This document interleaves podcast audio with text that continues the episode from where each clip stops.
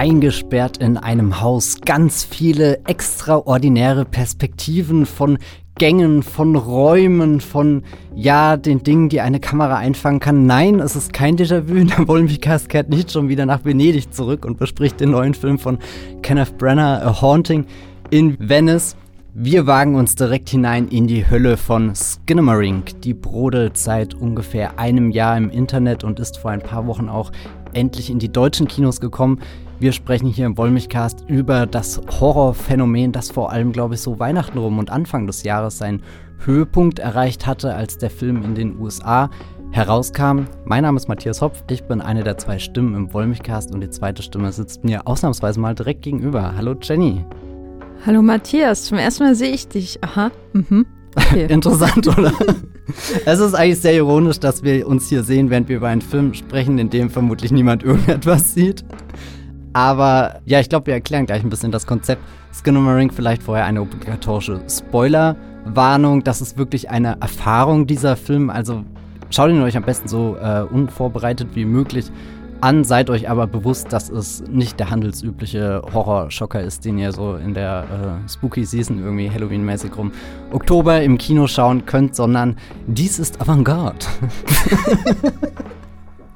ja, und damit viel Spaß beim Wollmilchcast.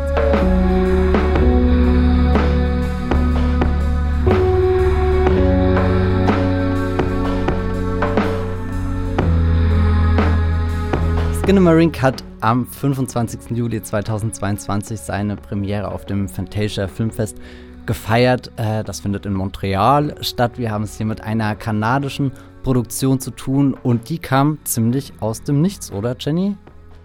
Ja, also der Regisseur Kyle Edward Ball, der hat noch nicht mal einen Wikipedia-Eintrag. das ist disqualifiziert ihn für alle Podcasts.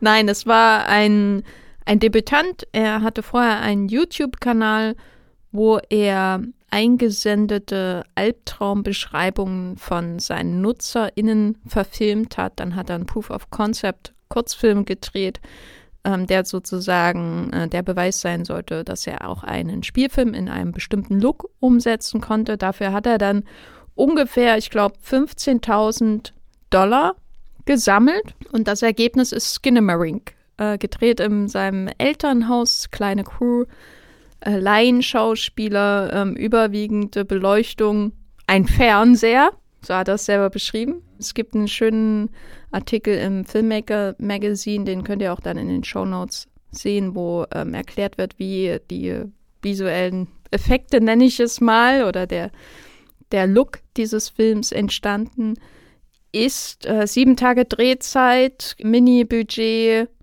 und äh, ich meine, Fantasia ist jetzt kein kleines Festival, das ist das wahrscheinlich neben Sieges bedeutendste Genrefestival weltweit.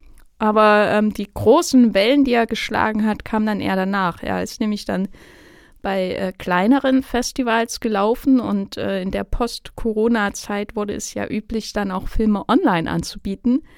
Und durch einen Glitch oder ein anderweitig einfach schlecht gesichertes Screening-Portal eines dieser Festivals kam dieser Film dann in Umlauf weit über dieses Festival hinaus. Er entwickelte sich zu einem Hype, könnte man fast sagen. Über welches soziale Medium vor allem, Matthias? Ja, also ich glaube, da müssen wir schon die, den TikTok-Joker ziehen. Wenn es gerade irgendwelche Random-Hypes gibt, die aus dem Nichts kommen, findet das in der Regel nicht mehr bei Twitter oder Facebook oder Instagram statt, was ja vermutlich die drei traditionellen sozialen Netzwerke sind, sondern dieser neue Disruptor TikTok, wo aus dem Nichts etwas Hast du gerade völlig ernst Disruptor gesagt und das nach der Ansicht von Knives Out 2?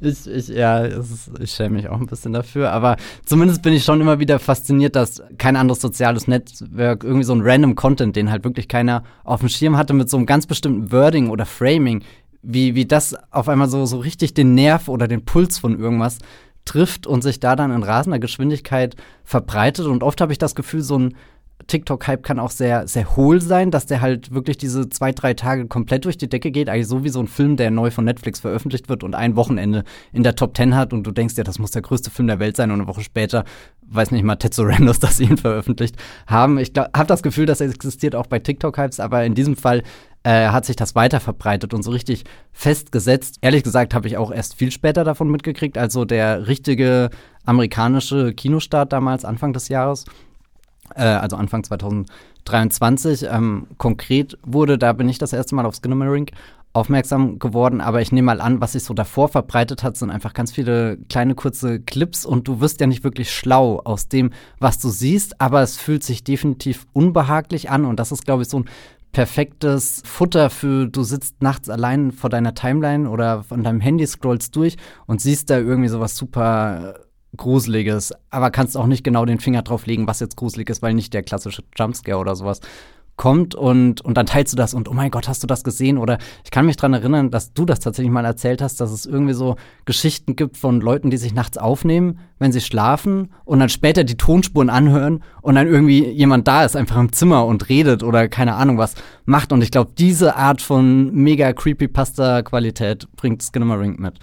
Ja, das ist auch das Erste, was ich davon so mitbekommen habe. Ich habe immer mal, weil ich viel zu viel Zeit auf Reddit ähm, verbringe, immer mal irgendwie mitbekommen, dass da irgendwie von diesem ultra gruseligen Film mit diesem Namen, den ich mir nicht merken kann, die Rede ist. Und dann kam dieses TikTok-Ding auf, wo Leute ihn beschrieben haben als wahlweise traumatisierend oder gruseligstes Erlebnis ever, eben so in diesem gewohnten TikTok-Sprech. TikTok ist ja auch ähm, der große Vorteil im Vergleich, würde ich sagen, auch zu sowas wie Twitter, dass man ähm, sehr nah immer an einer Persönlichkeit dran ist, ähm, einem Influencer in der Regel, der seine Erfahrung mit dir teilt. Und manchmal ist es irgendwie Lipgloss und manchmal ist es ein Avantgarde-Horrorfilm aus Kanada.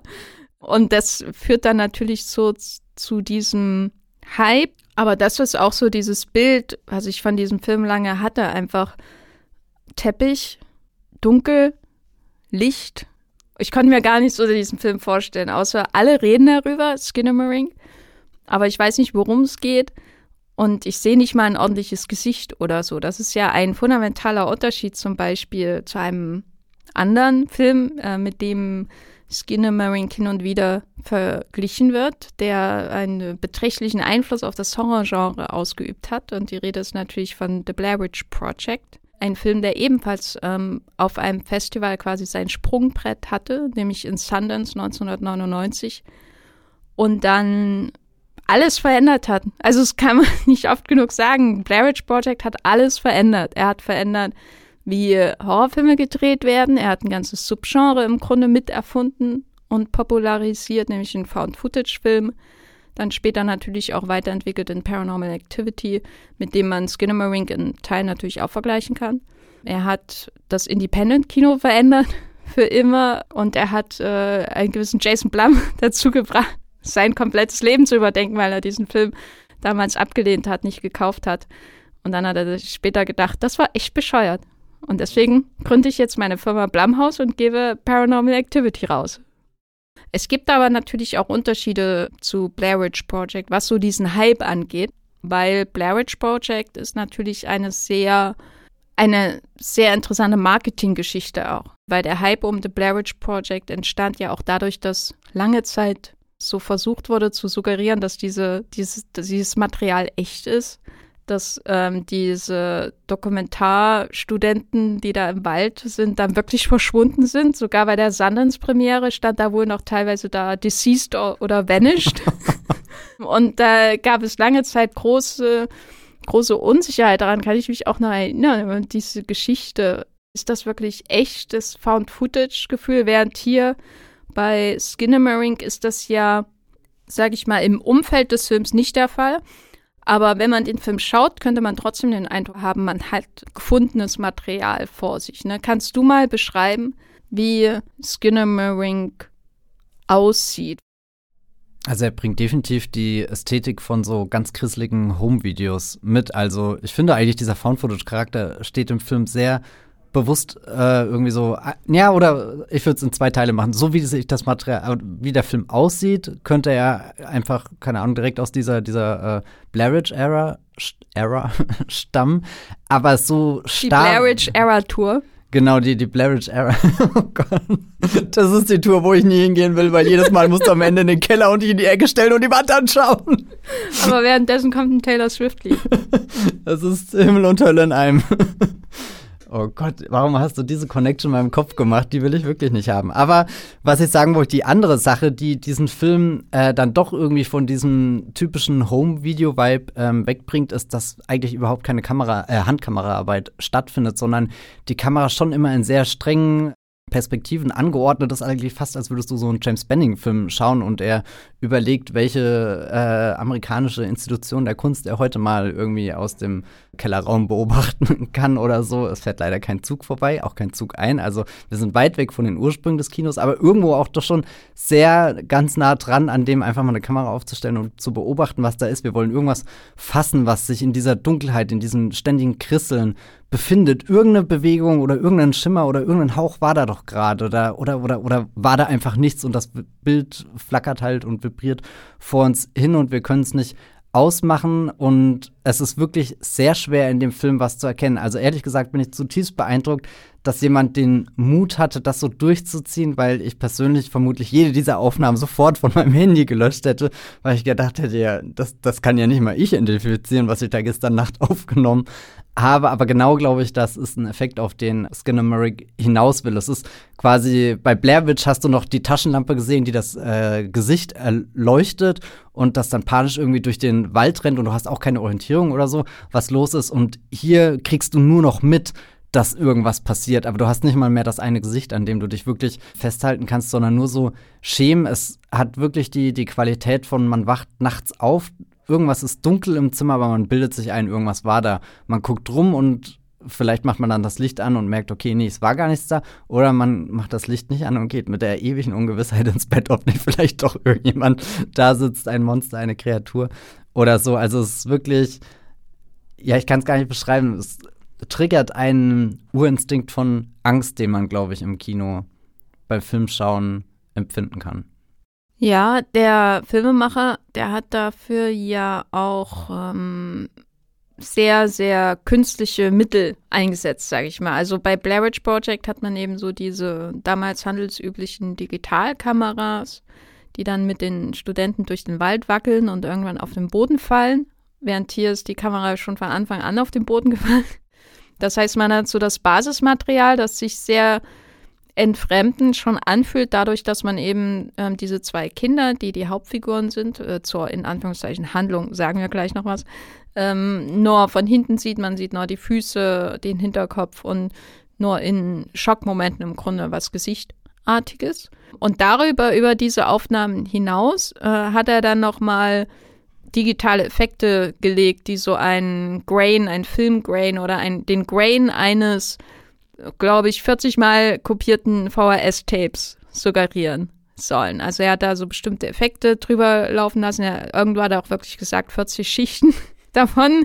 Bei, jeden, bei jeder Einstellung aber ein ander, anders. Ne? Also er hat nicht einmal den Film die MP4 oder so einfach mal da durchlaufen lassen, sondern sozusagen bei jeder einzelnen Einstellung ist anders gemacht, was man auch im Film sieht. Äh, ich kann jetzt nicht den, den, das digitale Rauschen von Szene zu Szene irgendwie individuell beschreiben, aber die, die Farbgestaltung ist ja auch in jeder Szene anders. Um dieses extreme Bildrauschen zu fördern, wurde das auch mit so extrem hohen ISO-Zahlen, also einer extrem hohen Lichtempfindlichkeit aufgenommen. Also falls ihr eine Digitalkamera habt und da schon mal auf ISO, was ist das höchste bei einer Digitalkamera, die man so kaufen kann? Oh, es geht sehr weit hoch. Und sie sagen dir 12.000. Auch viel weiter. Also ich weiß gar nicht, wie weit mein hochkommt. Und du kriegst dieses Versprechen immer. Und damit kannst du alles im Dunkeln fotografieren. Und dann fotografierst du was im Dunkeln, schaust es zu Hause auf dem Computer an und denkst dir, Sieht absolut wieder. furchtbar aus. ja. Wie Skinnamarink. Ja. Äh. Es sei denn, wir, wir wären halt äh, Koryphäen wie äh, Michael Mann, Koryphäen des digitalen Kinos. Da kann man sich das leisten. Aber ich glaube, wir sind das nicht. Hm. Äh, sprich für dich. Äh, okay. Aber er hat jedenfalls eine ISO ähm, da gehabt, die so in die 50.000 bis 100.000 geht. Da ist es, glaube ich, auch wichtig zu wissen vorher, dass er sich äh, im Gegensatz zum Beispiel zu den Machern von Blair Witch Project dezidiert auch Avantgarde-Filmemacher als Vorbild genommen hat. Also er hat gesagt, Vorbilder waren Chantal Ackermann, natürlich, äh, aber auch Maya Darren. Und er hat auch als Beispiel Filme genannt, die hier quasi kollidieren in Skinnamarink. Wavelength äh, von Michael Snow, einer der Klassiker des Experimentalfilms der 60er Jahre in den USA. Und Black Christmas von Bob Clark, von dem es ein hervorragendes Mediabook gibt, von Cape Light, das aber, glaube ich, ausverkauft ist. Solltet ihr euch besorgen. Es ist ein exzellentes Booklet da drin. Keine Ahnung, wer das geschrieben hat. Aber vielleicht zur Erklärung, Waveland ist so ein 45 Minuten langer Experimentalfilm, ähm, im Grunde mit einer Einstellung von einem Raum mit sehr großen Fenstern, so loftartiger Raum. Und innerhalb der 45 Minuten gibt es zwar Schnitte, aber es gibt so einen ganz, ganz 45 Minuten langen Zoom im Grunde hin zu einem Detail dieses Raumes. Ähm, und währenddessen passiert ganz viel in dem Raum. Ab und zu, seltener, kommen auch Menschen, Farben ändern sich, es gibt Effekte mit dem Bild. Und währenddessen gibt es ein Geräusch, das immer höher wird, bis es, Spoiler zu Waveland von Michael Snow, am Ende den hörbaren Bereich überschreitet. Ähm, und das ist ein Film, den könnt ihr bei YouTube schauen. Ein großer Klassiker des Experimentalfilms, ein der unangenehmsten Filme, die man schauen kann, während man was anderes gerade macht. Und Black Christmas ist kein Avantgarde-Film, kann man vielleicht nochmal sagen. Es ist einer der Klassiker des Slasher-Films, Vorläufer auch des Slasher-Films natürlich. Ganz kurz, ich habe den Wavelength nicht gesehen. Dieses Geräusch, was äh, immer äh, intensiver wird, ist das wirklich so, dass man es irgendwann nicht mehr hören kann? Ja, im Finale ist es verschwunden. Weil ich finde das mega verblüffend. Ich habe tatsächlich ähm, The Bear Staffel 2 bei Disney Plus, falls das jemand von euch gesehen hat. Da wird am Ende ein Trent Reznor Atticus Ross Stück verwendet. Und dann habe ich mir das in voller Länge angehört auf Spotify. Und da wird auch mit so einem Pitch irgendwie gearbeitet. Und ich kann das nicht hören. Das tut mir wirklich so weh. Und wenn ich das dann ausmache, das Stück, habe ich so einen richtigen Tinnitus oder irgendwas sowas im Ohr. Und ich bin so dankbar, dass auf YouTube jemand das äh, rausgenommen hat. Nee, und ich also, jetzt das Stück hören kann. Bei Wavelength ist es so, dass das Geräusch immer unangenehmer wird, weil es höher wird auch. Aber irgendwann ist es wirklich so, dass man es nicht mehr hört. Okay. Weil das quasi äh, das, das menschlich Hörbare überschreitet. Und es verschwindet einfach. Das ist so ein absoluter Moment der Klarheit, der sehr befreiend ist durch diesen langsamen Zoom äh, von Schnitten unterbrochen ähm, und dieses steigende Geräusch, das immer höher wird, äh, entwickelt sich so ein Gefühl, als würdest du irgendwie deinen Kopf zwischen einem Schraubstock klemmen und jemand würde dran drehen und es wird immer enger. Deswegen fand ich Wavelength zum Beispiel auch gruseliger als Skinamarink. Ich, ich meine, er hört sich wirklich klasse an. Ich habe wirklich nur Angst um mein Gehör. Nee, also so schlimm ist es nicht. Man kann ja auch leiser machen. Man kann ich, auch ich leiser einfach, machen. Das, das, hätte mal jemand den Leuten aus äh, Ring sagen sollen. Man kann ja auch leiser machen. Man kann ja das Bild abdunkeln, dann kommt das äh, Horrormädchen nicht aus dem Brunnen. Kannst auch einfach umschalten rüber zu ProSieben, da ist gerade Werbeblock. Ja. Wir haben quasi diese zwei Instinkte, Horror und Experimentalfilm. Wie schlägt sich das denn in der Story nieder? Wo ist der Horror in der Story? Kannst du unseren Hörenden mal wiedergeben, was für eine Story Skinnamarink hat, ähm, bitte ich finde das sehr spannend, weil wenn man einfach erstmal keine Ahnung hat, wie dieser Film aussieht und nur die Story hört, denkt man, oh Gott, was ist denn das jetzt für ein High-Concept-Film? Weil es beginnt damit, du hast zwei Kinder, die wachen nachts auf, sind im Haus, gucken sich um und merken, okay, Mama und Papa sind irgendwie nicht weg. Also Mutter ist sowieso aus dem Bild, aber der Vater fehlt und das ist ein Problem. Und auf der Suche nach dem Vater stellen sie fest, naja gut, das ist unser Haus, aber irgendwie fehlt hier eine Tür und hier ein Fenster und Moment, da hinten war doch eigentlich mal eine Toilette. und was macht denn der Stuhl da oben an der Decke. Also es, wirklich, äh, es ist so, so wie als bist du fast in so einer Simulation drin und irgendjemand drückt gerade irgendwie Delete, Delete, Delete, wie in der Matrix so, weißt du, gerade kam die Katze ein zweites Mal vorbei und jetzt weißt du, scheiße, aus diesem Haus kommst du nicht mehr raus, wenn du die Vorhänge aufziehst, ist da einfach nur der nackte Stein und entweder gehst du mit dem Kopf durch die Wand, wie das Morpheus tut, oder du bist wie diese zwei Kinder, die dann erstmal sehr verängstigt sind und sich in dieser Dunkelheit, die ja genauso wie wir, äh, wir gucken das, also wir gucken das nicht direkt durch ihre Perspektive. Wie gesagt, wir sind in der Kamera da irgendwo im Eck, stehend, auf dem Boden liegend, an der Decke kleben, schräg irgendwo runterhängen. Also Kenneth Brenner hätte wirklich Spaß bei diesem Film. Und äh, können dann auch gar nicht so richtig einschätzen, wie diese Kinder jetzt vorwärts gehen. Vermutlich in ganz kleinen Schritten so langsam entlang tasten, weil man hat ja ungefähr ein Gefühl von Raum. Das ist ja auch irgendwie das Haus, in dem man aufgewachsen ist, aber es ist trotzdem in der Dunkelheit, wenn du das nicht gewohnt bist, dann hast du da kein, keine Orientierung. Dann, dann kommt da vorne zwar vielleicht ein Tisch, aber vielleicht ist die Tischkarte auch schon an den Kopf gestoßen und es blutet. Und ich mache hier Witze und am Ende passiert das wirklich vielleicht. Nein, es ist sehr schnell ein Gefühl von Ohnmacht für die Kinder da und dann definitiv auch ein Gefühl für übernatürliche Dinge, die passieren, wie zum Beispiel ein Flüstern, was vernommen wird, was äh, sehr bedrohlich wirkt, aber sich auch manchmal irgendwie in der Präsenz der vertrauten Stimmen der Eltern oder so tarnt. Wir als Zuschauende verstehen das meistens gar nicht. Es ist eher so ein was mitkommt und was auch irgendwie so im Einklang mit dem Krisseln im Bild ist, dass dieser ganze Film auch eher so ein, ein fast zweistündiger Geräuschteppich ist, der der vor dir liegt, ein, ein Flickern, Flackern, Geräuschteppich, was auch immer.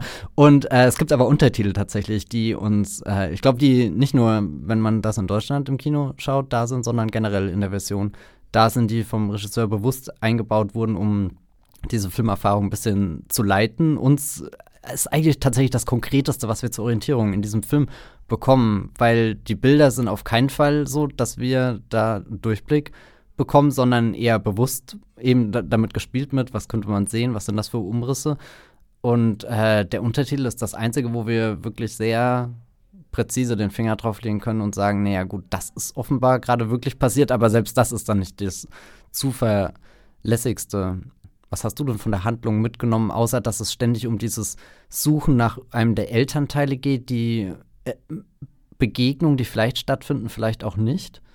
Na, ich habe versucht, immer die Handlung zu übersehen in dem Film. Also am Anfang merkt man ja noch, aha, ich glaube, der Junge war es, der sich irgendwie verletzt und dann sind sie noch im Krankenhaus und dann kommen sie wieder und dann beginnt der Spuk sozusagen als Handlung. Also äh, eine gewisse Unsicherheit ist da in diesem Haushalt schon irgendwie da. Aber so diese Framings, diese Frage, was macht eigentlich die Mutter? Das wird ja irgendwie einmal erwähnt, dass man sie lieber nicht erwähnt, erwähnen soll. Ähm, und dann erscheint sie später auf dem Bett äh, gemeinsam mit dem Vater, aber trotzdem getrennt. Das sind so Sachen, da dachte ich immer, der will der Film mich irgendwie locken, darüber tiefer nachzudenken, aber eigentlich interessiere ich mich viel mehr für die Lego-Steine, die von diesen äh, Public Domain Cartoons aus dem Fernseher beleuchtet werden in unterschiedlichen Formen. Und das war ein seltsamer Widerspruch, weil, weil eigentlich ist es ja ein Film, der dazu anregt, sich irgendwie komplett dieser Erfahrung zu überlassen. Und andererseits ist es aber auch einer, der irgendwie dazu anregen will oder der dir so Brotkrumen gibt, damit du dran bleibst was ich auch verstehe. Deswegen das ist wirklich wie bei Hänsel und Gretel. ja, deswegen äh, haben ja auch Shudder und IFC Gel Geld für den ausgeben. Wenn das nicht gewesen wäre, wenn das einfach nur Einstellungen gewesen wären mit ähm, irgendwelchen grainy, dunklen Gängen und einem Stuhl, der an der Decke hängt, da hätten die da nicht Geld dafür ausgegeben. Aber dadurch, dass du so diese punktuellen Rettungs- Reifen hast. Also dieses, ah, da ist irgendwie eine Mutter verschwunden. Irgendwas stimmt sowieso nicht in dieser Familie. Und dann diese Stimme, die dann äh, der Kaylee sagt, komm doch mal hoch ins Schlafzimmer und schau mal unter das Bett. Dann der Vater, der ist, sie wirkt fast wie besessen, ist der überhaupt wirklich da und so. Und dann geht es ja wieder zurück in diesen Hardcore-Avantgarde-Modus. So, also das, da schien er mir manchmal etwas unentschieden zu sein. Einfach so, was will er eigentlich? Will er jetzt eigentlich ein Horrorfilm sein oder will er ein Avantgarde-Film sein? Aber gleichzeitig gehört das auch zu dem spannenden Erlebnis, diesen Film zu schauen. Weil, Spoiler, ich fand ihn jetzt nicht so wahnsinnig gruselig, weil ich die ganze Zeit darüber nachgedacht habe, in welche Position mich dieser Film rückt, was er mir für Gedanken aufzwingt auch. Aber du fandest ihn noch sehr gruselig, oder? Ich fand ihn unfassbar gruselig und ich bin jetzt gar nicht so mit, oder ich weiß gar nicht, mit welcher Erwartung ich da reingegangen bin. Ich habe natürlich mitgekriegt, dass der einen gewissen Hype hat, aber ich habe den auch eher so zufällig gesehen, weil sich dann die Möglichkeit geboten hat, den tatsächlich im Kino zu schauen. Und ich dachte, naja, wenn ich den irgendwie schaue, dann vermutlich im Kino, weil ich zu dem Zeitpunkt auch schon ein Gefühl dafür hatte, wie er sich ungefähr anfühlt, wie er aussieht. Und das war mir klar, das funktioniert vermutlich nicht, wenn ich das zu Hause am helllichten Tag auf meinem Laptop-Bildschirm gucke. Da erkenne ich dann gar nichts. Da kann ich auch einfach das Geräuschhörspiel nebendran äh, anmachen. Und deswegen habe ich mich da einfach reingesetzt, auch zu einer späten Stunde. Wir sind die Vorstellung gegenüber die Geisterstunde hinaus. Also perfektes Setting, Ambiente und also einerseits habe ich mich einfach komplett drauf eingelassen und andererseits habe ich mich dem auch ausgesetzt irgendwie, falls du das nachvollziehen kannst. Also und war dann sehr drinne einfach. Also ich glaube, am besten kann ich es dadurch festmachen mit, ich habe auf die äh, Laufzeit am Anfang geschaut, wusste, er geht ungefähr zwei Stunden, aber ich hätte dir nicht sagen können, als der Film dann zu Ende wirklich war, also A, habe ich das nicht vorhergesehen, dass das jetzt die letzte Szene ist und äh, B, saß ich dann drin und dachte, es hätten jetzt auch 60 Minuten sein können oder vielleicht auch schon drei Stunden, die ich hier setze. Also ich habe komplett diese Zeit verloren und bin, bin reingekommen in, in dieses Albtraumgefühl, dieses Aufwachen, aber gleichzeitig auch irgendwie Schlafwandel, dieses ständige Versuchen aus irgendwas, was keinen Sinn ergibt, Sinn zu machen. Und ich habe auch nicht eine große Handlung oder sowas gesucht, aber was ich super spannend fand, war eben, dass die Kinder auch versuchen, in ihrem Reden untereinander irgendwie ein Verständnis für die Situation bekommen. Und da trifft so was ultra Brutales auf diese Kinder und die sind eigentlich so unschuldig irgendwo und, und reden da miteinander, flüstern, trauen sich auch nicht, trauen sich dann mal mehr irgendwie aufs Klo zu gehen. Oder so, und dann, dann ist irgendwie so der Fernseher da, der dir noch irgendwie was verspricht von, eigentlich laufen da doch Cartoons, die sind doch ganz cool, aber irgendwie steht dann der Fernseher auch eher so bedrohlich wie bei Poltergeist oder so hier und, und strahlt einfach auch irgendwie was, was ganz Unheimliches aus und ständig kommt wieder die gleiche Musik und das sind alles so, so uralte Geschichten, also auch nichts, mit dem ich mich da vermutlich als Kind identifizieren würde. Ich fand auch äh, wichtiger Punkt äh, zu den Lego-Steinen, die da rumliegen. Äh, 1995 ist dieses Period Piece angesiedelt. Und die Steine, mein lieber Scholli, die da liegen, die sind definitiv noch nicht 1995 im Lego-Warenset-Handel, äh, was auch immer gewesen. Hast du schon den Goof bei der IMDb eingetragen? Ja, nee, keine Ahnung. Da, da, das ist wirklich das einzige Mal, wo ich in dem Film so kurz ein bisschen rausgekommen bin. Also nicht, dass mich das aus dem Film geholt hat, aber wo ich schmunzeln musste und dachte, oh mein Gott, Matthias, du bist auch verloren, dass das gerade was ist, worüber du nachdenkst. Aber nee, ansonsten bin ich echt in diesem Haus äh, genauso lost gewesen wie die Kinder und finde es auch ziemlich stark, dass der Film ja eigentlich sehr viel Zeit investiert und dir sehr viel Zeit gibt, dir das Haus anzugucken und dir auch so ein Gefühl gibt, es gibt ein Erdgeschoss, es gibt ein äh, zweites Geschoss, oben ist äh, das Schlafzimmer der Eltern, unten der Fernseher. Das sind schon so ein paar Punkte, an denen du dich rantasten kannst, um irgendwie dir die Geometrie des Raums zu erschließen, aber gleichzeitig könnte das Haus aus drei Zimmern oder auch aus 180 Zimmern oder so bestehen. Also es löst sich auf, so wie halt die Wände verschwimmen und so. Und das fand ich dann auch sehr, sehr unheimlich. Und da kommt dieses, dieses Schlafwandelgefühl, weil da weiß ja manchmal gar nicht, bin ich jetzt einfach nur im Zimmer einmal im Kreis gelaufen oder war ich noch irgendwie drüben beim Nachbarn und hab keine Ahnung was gemacht und bin wieder zurückgekommen oder so. Und also das fand ich stark, dass dieser Film, der ja eigentlich formal sehr streng ist, es schafft, ganz viele Grenzen eben aufzulösen durch die, die Dunkelheit im Endeffekt. Ich glaube, das liegt auch daran, dass er sich nicht auf weniger Einstellungen festlegt, sondern immer noch was Neues sucht.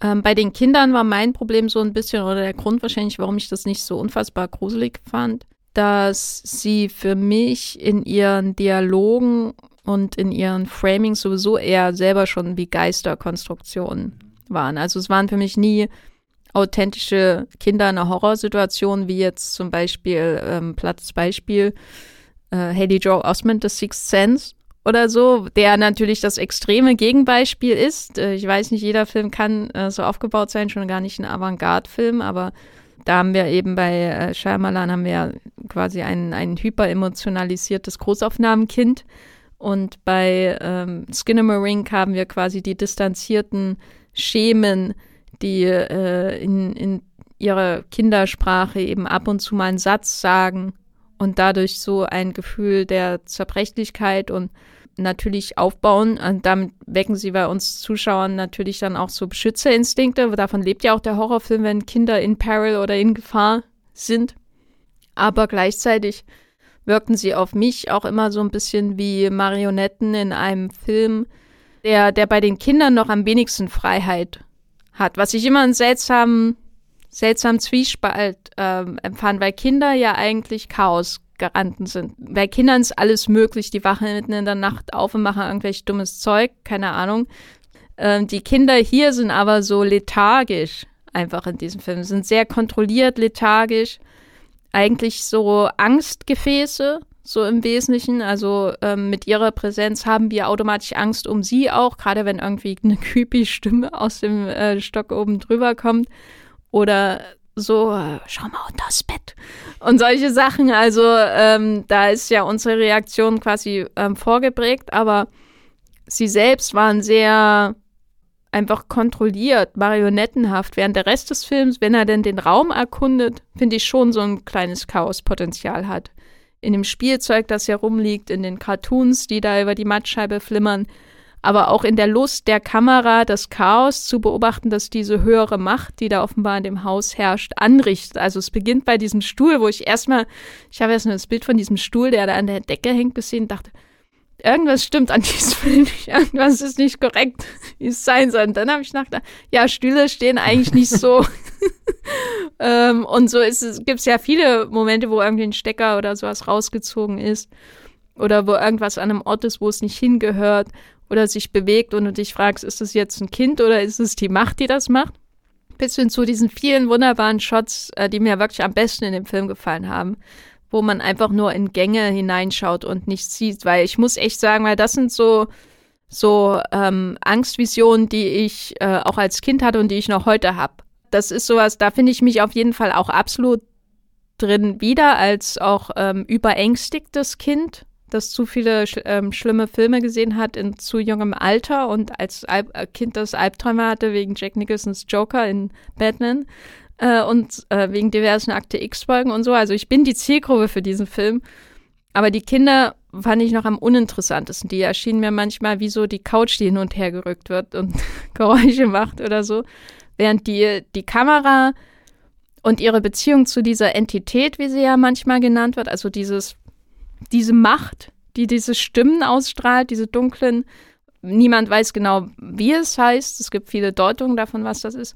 Das fand ich eigentlich am faszinierendsten. Was ist eigentlich die Rolle der Kamera in Skinamarink? Wer schaut hier eigentlich zu?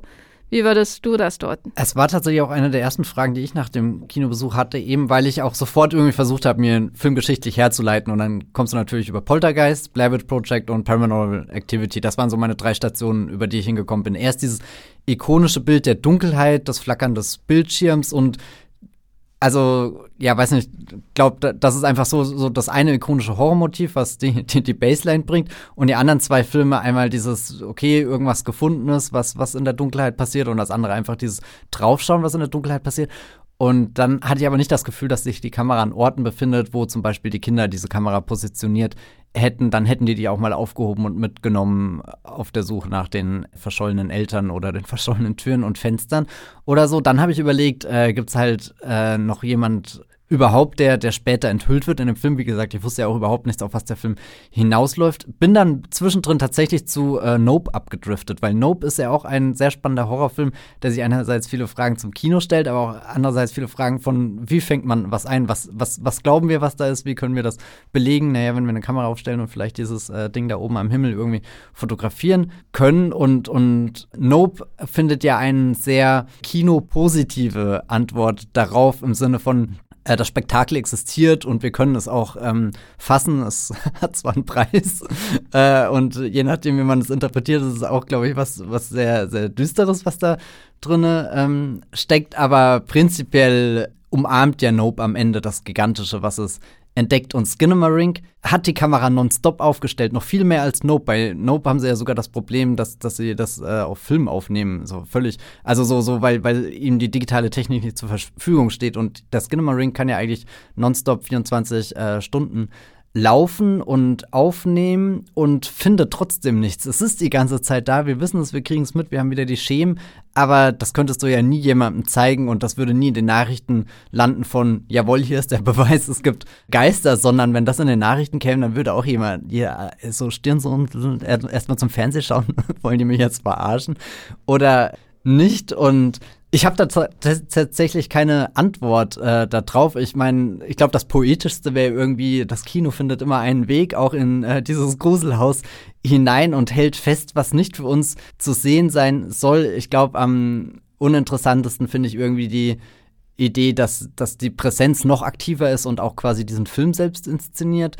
Ich hab's am liebsten, dass die Präsenz sowieso schon so, oder die Entität, die, die aus Mission Impossible hier rüber ist, dass die so, so schemenskizzenhaft wie möglich ist. Ich mag zumindest, ich habe es vorhin äh, kurz schon zu dir gesagt, wie interpretierst du den Zeitsprung in Anführungsstrichen, der stattfindet? Also später im Film wird irgendwann mal eine sehr große Tageszahl eingeblendet, irgendwie so, keine Ahnung, 400 irgendwas Tage und völlig ohne Kontext. Du hast halt nur ganz am Anfang des Films 1995, die dasteht, was auch so eines der wenigen konkrete Dinge ist, die dir der Film an die Hand gibt. Und dann könnte man oder naheliegend ist für mich auf den ersten Blick zu sagen, okay, offenbar sind sie da schon über ein Jahr drinne und die Kamera läuft mit und läuft mit und es hat einfach kein Ende. Du bist wirklich in so einem Albtraum gefangen und genauso wie ich dann das Gefühl über die zwei Stunden, die der Film äh, geht, äh, darüber das Gefühl verloren hat, wird der Horror selbst da so, so, eine, so eine Unendlichkeit, fast schon wie als ist er so, so eine griechische Bestrafungssage oder sowas. Das ist, glaube ich, das, was. Wie Hellraiser, so dieses endlose Das habe ich nie gesehen, Hellraiser. Was ist, was, um was geht's da? Na, da kommen Entitäten aus einer anderen Welt, ähm, die dich quasi durch so ähm, unvorstellbare Marter äh, mhm. körperlicher Art bringen. Die ist, glaube ich, nicht wirklich endlos, aber es hat schon immer so ein Gefühl, dass du irgendwie eine eine, oder vielleicht auch ein anderes Beispiel, ähm, hier, wie heißt der französische Horrorfilm aus den 2000ern, wo die dann ähm, gehäutet wird am Ende? Oder er? Ja, dieser äh, große. Ah ja, hier, äh, äh, äh nicht Martyrs, doch, Martyrs. Martyr, genau, ja. Martyr, also so ein Martyrium, ja. könnte man was sagen. Also, äh, wo wir auch im biblischen Bereich sind. Also so dieses, man, was du auch gesagt hast, so eine e ewige Strafe oder so erlebt man dann. Ähm, und die armen kleinen Kinder ja offensichtlich auch. Und da fand ich dann eben, also einerseits verstehe ich, was du sagst, dass interessant ist, es einfach in den Gang zu schauen. Ich finde aber, die Kinder haben mich doch dann immer zurückgeholt, wo ich dann dachte, oh Gott, jetzt sind die ja wirklich vielleicht schon über ein Jahr dort gefangen, aber haben sie sich wirklich verändert? Ich könnte jetzt nicht den Finger drauflegen, um zu sagen mit, okay, hier kommen sie mit Bärten und weiß nicht was zurück, irgendwie so gezeichnet von dem Albtraum, den sie jetzt schon äh, ein Jahr lang erleben, sondern auch, dass die irgendwie so komplett den Bezug zu irgendeiner Art von Realität verloren haben, obwohl sie ja eigentlich an dem Ort sind, der das behütetste für sie sein sollte. Sogar in unmittelbarer Umgebung von ihren Spielzeugen, vielleicht Kuscheltieren, dem Fernseher, wo, wo man als Kind eigentlich nichts lieber verbringt, als in die Röhre zu klotzen und äh, viereckige Augen zu bekommen. Und ich glaube, das wäre das harmloseste, was denen passieren könnte, dass sie viereckige Augen bekommen, weil äh, was da mit den Augen passiert in dem Film ist ja noch viel unaussprechlicher und, und trotzdem nehmen sie es ab irgendeinem Punkt so hin, wie als ist das jetzt die Welt, in der sie leben. Und das hat, glaube ich, irgendwas von der, als Kind bist du halt ab irgendeinem gewissen Punkt einfach ohnmächtig. So. Und das geht über deinen, deinen Entscheidungsbereich oder so hinaus und auf einmal akzeptierst du den Albtraum als deine Welt, in der du jetzt lebst und stichst dir halt so auch die Augen aus, wenn das das ist, was dir die Stimme flüstert oder so. Okay. wenn du das sagst. Also angenommen, du bist in diesem Skinamarink-Haus. Seit 365 Tagen. Ja, na gut, dann wird ich mir auch irgendwann das Auge ausstechen, wenn mir die Stimme das sagt. Wenn ich schon unter das Bett gucke, dann kann ich auch mir die Augen ausstechen. Ja, ich finde es auch schwer zu sagen, ähm, wem jetzt eigentlich diese Perspektive gehört, die wir da innehaben, weil das doch so ein ständiger, ständiges Hin und Her ist mit, ähm, irgendwie scheint da jemand was zu beobachten und gleichzeitig wirken die Einstellungen so random. Es entwickelt ein Gefühl von Paranoia, aber gleichzeitig sieht man ja nicht genug, ähm, sodass die, die Einstellungen stets konstruiert wirken und künstlich. Ähm, während ja Filme wie Paranormal Activity oder Blair Witch Project oder ähm, andere Found-Footage-Filme auch, die haben ja immer eine Erklärung für ihre für die Herkunft ihrer Bilder, also auch hier Unknown User oder wie auch immer auf Deutsch heißt und der zweite Teil davon ja auch sehr schön sind. Also entweder sind es Überwachungsbilder oder eben ähm, Kameras, die irgendwie ähm, als Camcorder oder eben im Rechner oder auf dem Handy, wie bei Searching. Es ist immer ein Angebot, aber gleichzeitig wird dir irgendwie das Angebot weggerissen, was der Film äh, macht, wie er, wie er ja auch in vielen Fällen vorgeht. Und das fand ich auch immer sehr spannend, weil wie gesagt, ich habe nicht so viel darüber nachgedacht, ähm, was passiert denn jetzt eigentlich in der Handlung, sondern eher, in welche Position werde ich als Zuschauerin gedrängt in diesem Film, was wird in mir geweckt an, sage ich mal, Zuschauerinstinkten. Aber bevor wir dazu kommen, vielleicht noch ein Wort oder ein Satz oder sieben Sätze ähm, zu dem Haus. Das hast du jetzt ja schon mehrfach erwähnt. Dieses Haus, das ja 95 Prozent der Bilder ausmacht. Dazwischen ist mein Gesicht zu sehen, ohne Augen oder so. Was für einen Eindruck haben wir denn dann in diesem Film von diesem Haus? Ähm, du hast ja angedeutet, es hat irgendwie auch was Unendliches ähm, und gleichzeitig sehr Gefangenes, aber so als vielleicht auch nostalgischer Ort ist. Äh, wie würdest du das beschreiben, dies, dieses Haus?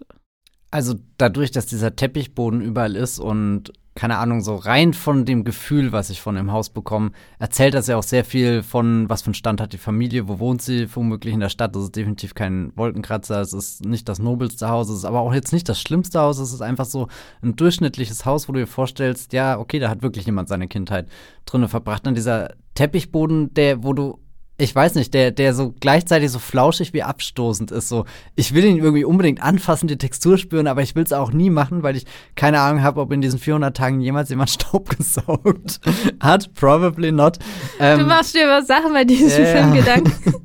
Nein, also ich, ich finde es sehr interessant, wie dieser Film die ganze Zeit so Widersprüche von äh, dieser dem Haus, was eben was Behütetes darstellen kann, oder auch die ganzen Cartoons, die kommen, aber eigentlich aus den 30ern stammen und vermutlich aus pragmatischen Gründen genommen wurden, weil halt keine Lizenzrechte oder so bezahlt werden müssen, aber da auch nochmal so eine ganz andere Dimension reinbringen, dadurch, dass ja auch die ganzen Tunes im Hintergrund kommen, auch dieses äh, Telefon mit dem grinsenden Gesicht, was ja vielleicht eines so der typischen Spielzeugbilder ist völlig harmlos. Guck mal, wie süß ist das denn? Da ist einfach ein Telefon und das grinst dich an. Das ist ja mega cute und völlig, äh, weiß nicht, ergibt keinen Sinn, dass das existiert und auf einmal fährt das in den Film rein, wie als ist es besessen und Aber das lacht ist dich ja wieder so ein Chucky-Moment, ne? Dass man so das, ist, so ja. das was man mit ähm, Glück und Kindheit und Spiel assoziiert, in ein Horrorelement verwandelt. Ich würde sogar sagen, da steckt so ein Fair Share an Chucky in diesem Film drin. Ich meine, die Lego-Teile, die auf dem Boden liegen, sehen ja auch nicht wirklich aus, als ist das was, mit dem du jetzt was Tolles bauen kannst, sondern eher als ist da schon einfach nur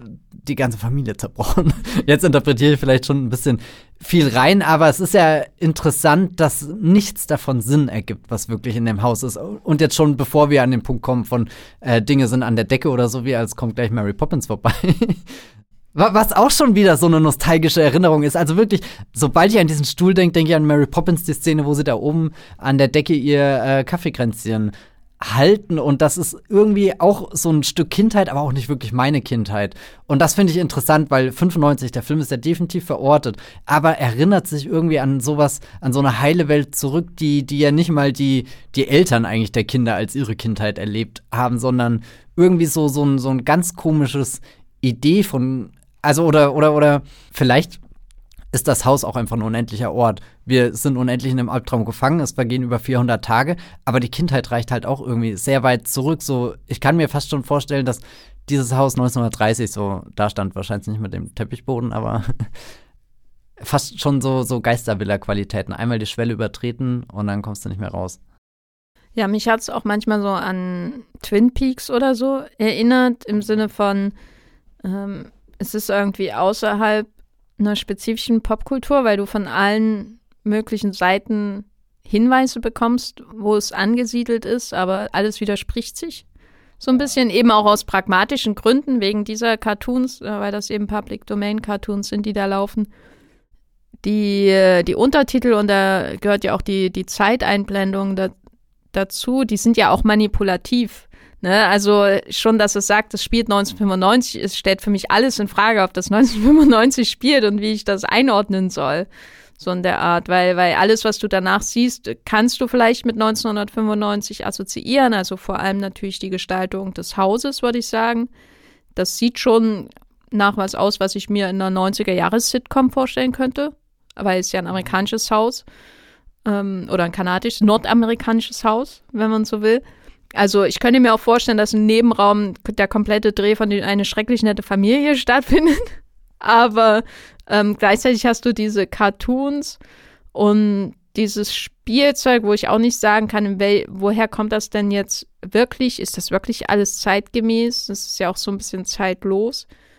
Sodass ich dann die ganze Zeit mich frage, warum hat er da überhaupt 1995 hingeschrieben? Außer um seinen Look zu begründen. Und das ist aber immer die Position, wo ich sowieso die ganze Zeit in dem Film drin bin, in der ich drin feststecke, die für mich aber auch den Reiz dieses Films ausmacht, dass ich mich ständig frage, was willst du denn jetzt wieder mit mir anstellen? So in der Art. Also ist schon dieses ähm, von mir erwähnte ähm, Gefühl, ich sehe jetzt in einen dunklen Raum hinein, ich habe diese extrem überarbeiteten Bilder, die so im Grunde Bildfehler erzeugen durch diese hohe ähm, Lichtempfindlichkeit. und diese Fehler, so dass ich da so ein Ra Bildrauschen einfach im, in der Schwärze des Bildes habe und dann denke, ist das ein Gesicht? Sehe ich hier einen Geist? Also so die, das ist ja ein offensichtlicher Move, ähm, in den man hineingezwungen wird. Ähm, und ebenso dieses, ich kriege irgendwie dieses Häppchen wie so ein, ein Fisch im See, ähm, ein Häppchen von Story hingehalten und stell mir gleich vor, ja, was hat es denn mit dieser Mutter auf sich? Ist sie auch schon in diesem Haus verschwunden? An, erst an die Decke und dann raus. Die Mutter ist das Telefon.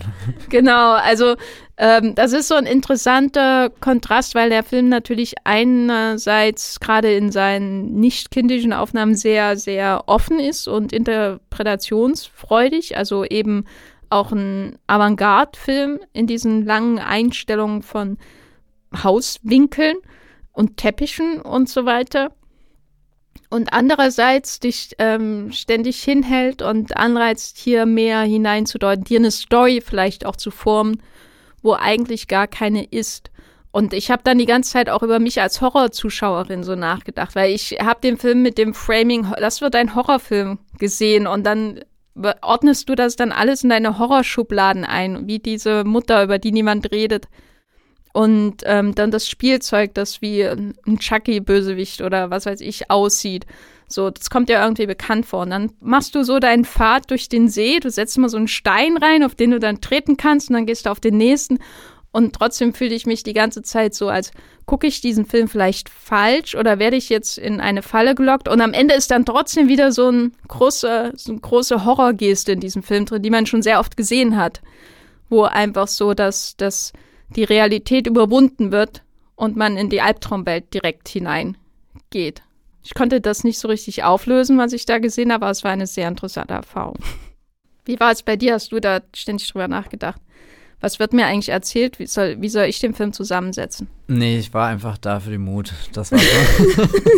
einfach Hangout. Just Vibes. Ja, Just Vibes mit meiner Lieblingsentität. Und das ist nicht die aus Mission Impossible.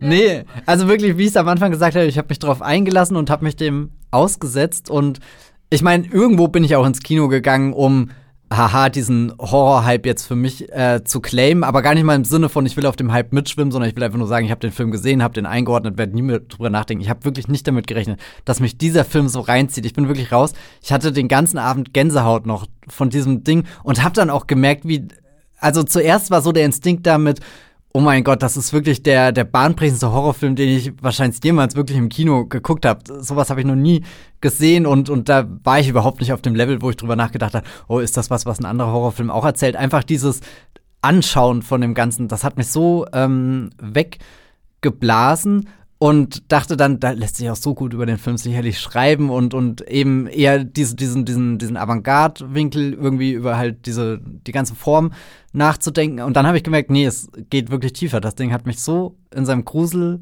abgeholt, dass ich es zwar auch super interessant finde, darüber rein aus so einer, so einer filmischen Perspektive zu sprechen, aber dass ich da wirklich eine der, der aufrichtigsten Horrorerfahrungen je im Kino hatte und da gehören auch die drei obligatorischen Jumpscares dazu und da gehört aber auch dieses, dass ich komplett in diesem Haus mich verirrt habe und wenn der Film nicht aufgehört wäre, säße ich wahrscheinlich jetzt noch da und müsste es mir abholen. 500 Tage später. Ja, genau so. Also, ähm, ja, ich kann, bin, bin selten, ehrlich gesagt, so, so angetan aus einem Horrorfilm rausgegangen, wo ich gemerkt habe, ab dem Moment, wo der angefangen hat nachzuwirken, ist, ist diese ganze Erfahrung nur noch besser oder so geworden. Ich weiß gar nicht, was so ich glaube, ich bin jetzt nicht der horroraffinste Mensch und, und ich glaube, die Horrorerfahrungen im Kino, die sich bei mir meistens einprägen, sind, wenn ich wirklich was sehe, was ich so unfassbar finde. Ich weiß nicht, ich habe jetzt, also ich habe diesen äh, Horrorfilm in der Creepy Crypt in Berlin, das findet immer so äh, spät abends, samstags in einem äh, Berliner Kino hier ähm, Stadt gesehen und da habe ich neulich auch die, einen dieser VHS-Filme gesehen, was immer so Episodenfilme sind, die dir super gruselige Geschichten.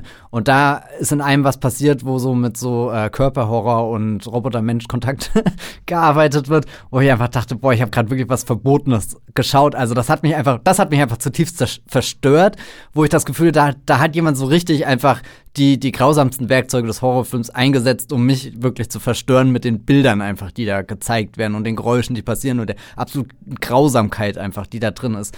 Während der Skinamarink hat mich auf einer ganz anderen, höheren Ebene irgendwie so was, was Horror in einem auslösen kann und auch dieses, vermutlich auch, ich glaube, diese 95 funktioniert bei mir, vielleicht bei dir auch sehr gut, weil das eher unsere Kindheit ist. Ich weiß nicht, wie Leute, die deutlich älter oder jünger sind, ist das für die dann sowas, oh Gott, jetzt kommt sowas alles aus den 90ern oder so? Oder ist das für Leute, die deutlich älter sind als wir mit, naja, keine Ahnung, in den 90ern, da war ich ein Mann mitten in meinem Leben. da habe ich mir von keiner, keiner Entität etwas sagen also lassen. Also die Letterboxd-Review so. mit diesem Ton und diesem Satz habe ich noch nicht gefunden. Die sollte geschrieben ja. werden.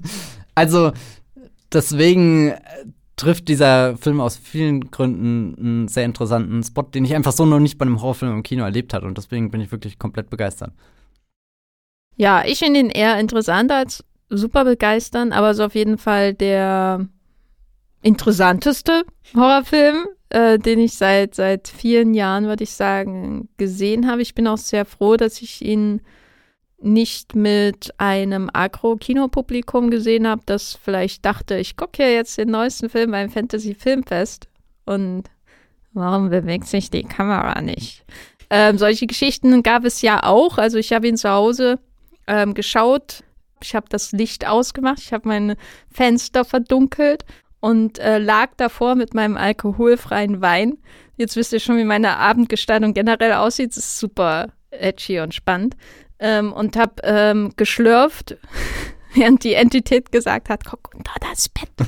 äh, und ich, wie gesagt, ich fand ihn schon, würde ich sagen, gruselig, gerade als ich so gemerkt habe, wie sein Modus operandi läuft und dass da wirklich nach und nach so diese Horror-Elemente dann auch bewusst reingesetzt werden. Also, dass man eben diese Stimme hört und dass sie so, so verstörend dann auch klingt.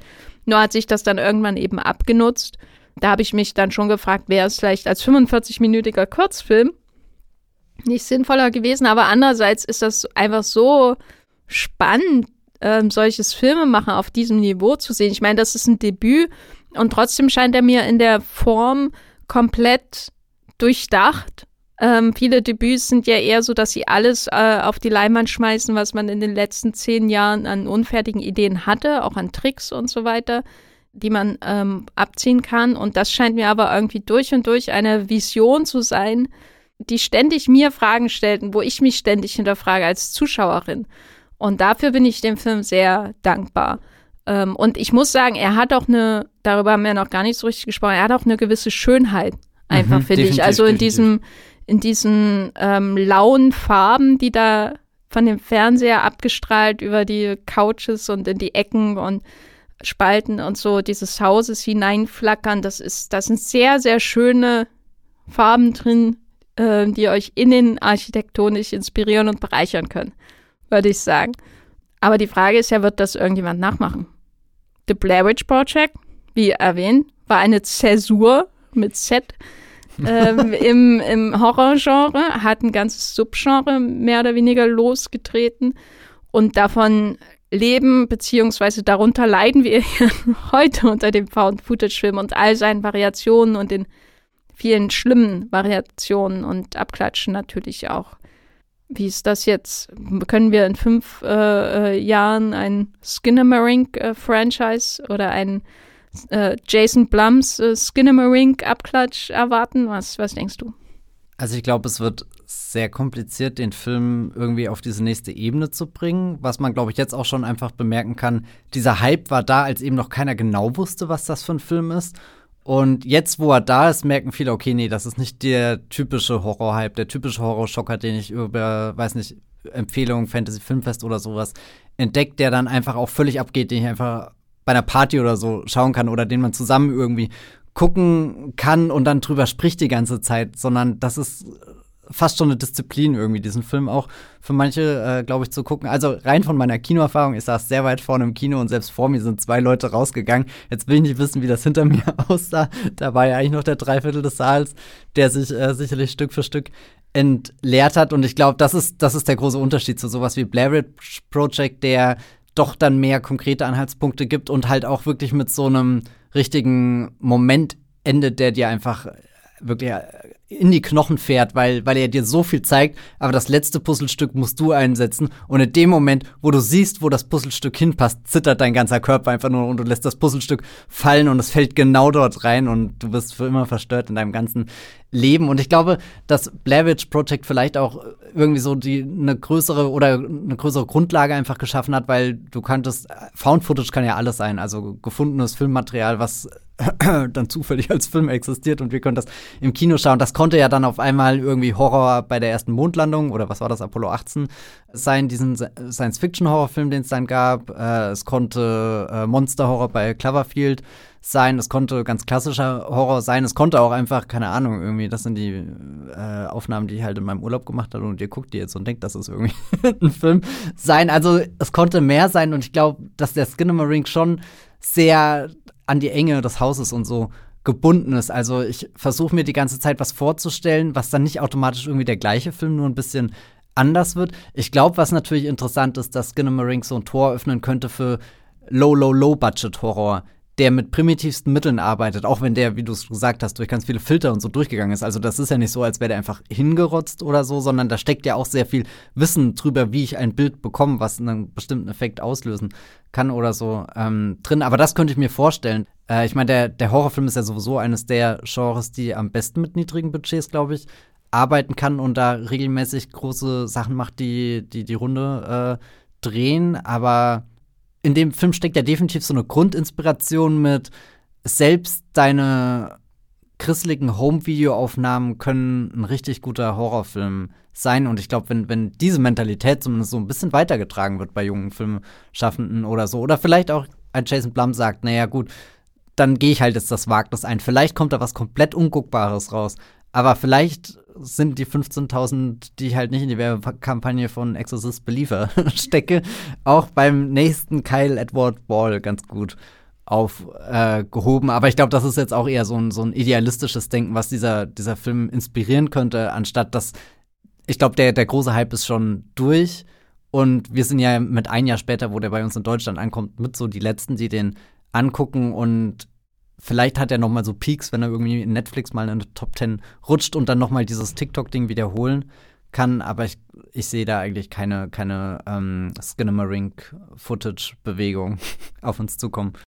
Ja, ich könnte mir auch vorstellen, dass so Lo-Fi-Filmemacher den Look adaptieren, weiterentwickeln. Das ist ein sehr schönes Wort. Aber ja. sonst würde ich sagen, ist, glaube ich, eher so das Phänomen Skinamarink etwas, woraus man lernen kann. Das sind keine neuen Lehren, aber ich finde es trotzdem faszinierend, dass jemand auch entschieden hat, ich zeige jetzt einen Avantgarde-Film in amerikanischen Multiplexen. Das ist ja jetzt nicht selbstverständlich und ich kann mir schon vorstellen, dass eben Leute auch wie Jason Blum oder aber auch so Shudder und so, die, die ja nicht jeden Film auch ins Kino bringen müssen, ähm, sondern auch auf ihrer eigenen Plattform hosten können, dass sie noch mehr experimentieren damit, weil ich meine, so ein Film, wenn er 15.000 gekostet hat ähm, und die Werbekampagne quasi von selbst läuft über TikTok, das ist ja trotzdem eine sehr große Gewinnmarge, die du dann bei zwei Millionen im Kino hast und dann er, kommt er auf deinen Streamingdienst und dann verrottet er dafür alle Zeiten. Ähm, das ist so ein Markt, glaube ich, der noch nicht vollständig erschlossen ist. So dieses wirklich low, low budget Horror-Ding, äh, das äh, zu einem Phänomen ähm, wird. Das ist ja auch im Grunde die Essenz von Blair Witch Project, obwohl da natürlich beim Marketing noch viel mehr hineingeflossen ist. Uns ist die Essenz von Skinamarink oder der Tatsache, dass wir jetzt über diesen Film reden, den irgendein Kanadier für 15.000 gedreht hat. Ich weiß nicht, wie viele Filme wir schon im Bäumigcast hatten, die für 15.000 Dollar gedreht wurden. Ich befürchte, das ist eine Premiere. L'arrivée d'Andron à la Ciutat. Mein, was hatte der für ein Budget, weiß man das? Ich weiß es nicht, wie viel der Zug gekostet hat. Und der ganze Bahnhof, der gebaut ja. werden musste. Und die, die, Mut, die, die Mutter oder Amme mit ihrem Kind, das da in die Kamera gewunken Also ich hätte das im Volume gedreht. Ja. Ähm, insofern kann ich mir vorstellen, dass es Nachahmer findet. Ich finde den Film faszinierend, habe ich ja schon mehrfach äh, mit ähnlichen Floskeln betont. Aber ähm, das, das Krasseste an diesem ganzen Ding finde ich, dass, dass so ein Film so viel Aufsehen erregt hat. Also, weil er ja, er hat seine Horrorelemente und manchmal hätte ich mir gewünscht, er hätte weniger davon und würde noch mehr in den, den Avantgarde-Bereich hineingehen. und weniger Struktur bieten und uns mehr Fragezeichen lassen. Ähm, aber andererseits ist das so ein Experimentalfilm und dass der irgendwo in AMC Cinemas lief, wie Megan, der ja auch ein TikTok-Hype war, aber auf ganz andere Art. Ähm, das finde ich irgendwie sehr befriedigend, weil Skinnamarink als Phänomen ja sozusagen Lo-Fi äh, Barbie und Oppenheimer ist. Ne? Also das musst du irgendwie sehen. Ne? Und selbst wenn du dann rausgegangen bist, hast du Skinnamarink gesehen und hast eine Meinung dazu. Nämlich, es ist furchtbar und ich bin rausgegangen. Und das ist sowas, was das Kino ja auf jeden Fall brauchen kann. Ne? Leute, die rausgehen. das ist unser Fazit zu Skinnamarink. Ähm, der Film erscheint am 12. Oktober als Kauf- und äh, Leihversion, auf jeden Fall als VOD-Version äh, in Deutschland äh, und am 13. Oktober bei Playon als Disc. So für DVD-Player und so, falls ihr das noch kennt. Blu-ray-Player. VHS weiß ich nicht. Wäre eigentlich logisch. Das wäre ein perfekter VHS-Film, ja. oder? Dafür würde ich mir sogar wieder einen Röhrenbildschirm kaufen. Als, als hätte ich jemals einen gehabt. Oh Gott, jetzt fühle ich mich noch älter, als ich sowieso schon bin. Oh Gott, das tut mir äh, leid. Ähm, ja, also wir empfehlen Skinnamarink. Ich gebe zwei Daumen. Wie viel du, Matthias? Ich habe auch nur zwei. Also mehr geht nicht. Gut, dann wisst ihr Bescheid. Vier Daumen hoch für Skinnamarink aus diesem Wollmilchcast hier.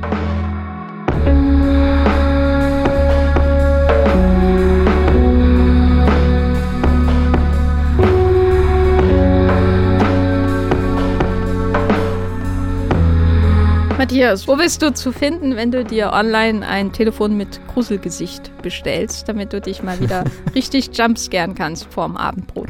Das werde ich sicherlich in einen ausführlichen Erfahrungsbericht auf Movieplot äh, festhalten. Da könnt ihr bestimmt demnächst diesen Text garantiert nicht lesen, aber vielleicht andere interessante Dinge. Ansonsten könnt ihr mir auf Twitter folgen, solange es das noch gibt.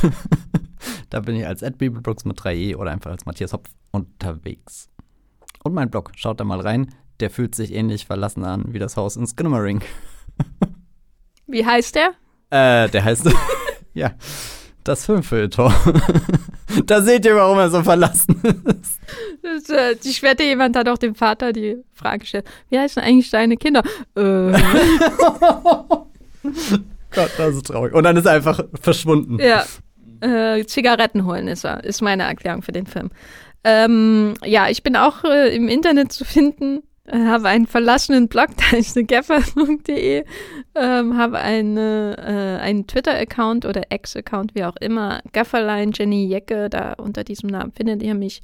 Ihr könnt mir bei Letterbox folgen, ebenfalls als Jenny Jecke. Und ihr könnt zwei wunderbare Podcasts hören. Und zwar einerseits war ich bei Katz äh, äh, und habe über das Filmfestival von Venedig gesprochen. Und andererseits habe ich hier mit dem werten Matthias Hopf mir gegenüber sitzend äh, in einer Folge von Streamgestöber darüber gesprochen, warum Netflix-Serien so aussehen, wie sie es tun. Nämlich entweder identisch, fahl, enttäuschend, lasch oder billig. Und manche könnten auch sagen, könnten auch sagen, hässlich.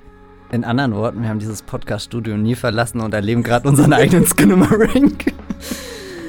Guck mal unter den Tisch. Lieber nicht. Nope. Vielen Dank fürs Zuhören und bis zum nächsten Mal. Tschüss. Ciao.